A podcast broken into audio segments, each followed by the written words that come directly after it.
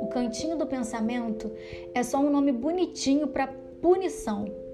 É o lugar onde a criança fica por um tempo determinado pelo adulto com a finalidade de pensar sobre algum comportamento indesejado. A criança se comporta mal e, para aprender a se comportar bem, ela é colocada em um lugar isolado para pensar sobre o que fez.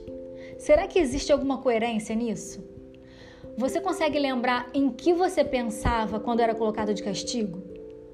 Dependendo do temperamento da criança, ao ser colocada de castigo no cantinho do pensamento, ela irá pensar em como os pais são chatos e em como se vingar por estar ali, em ficar quieta e dizer que nunca mais fará aquilo para poder sair logo do castigo, em chorar cada vez mais alto para mostrar o quanto está incomodada em ser punida, em como fará da próxima vez para que ninguém descubra, em como ela sempre faz tudo errado, em como ela não serve para nada, em como ela só serve quando se comporta como todos esperam.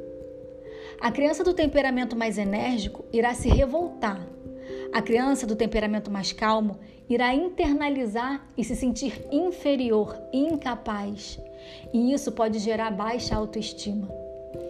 Quando educamos, queremos ensinar algo. Colocar uma criança num canto, isolada, não fará com que ela aprenda nada útil.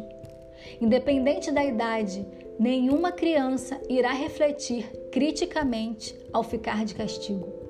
A punição interrompe o comportamento temporariamente, mas ela não muda a sua motivação. Assim, o comportamento tende a permanecer e a se repetir. O que queremos ensinar às crianças? A obedecer porque aqui quem manda sou eu? Ou a cooperar através de uma conexão consigo mesma e com o outro?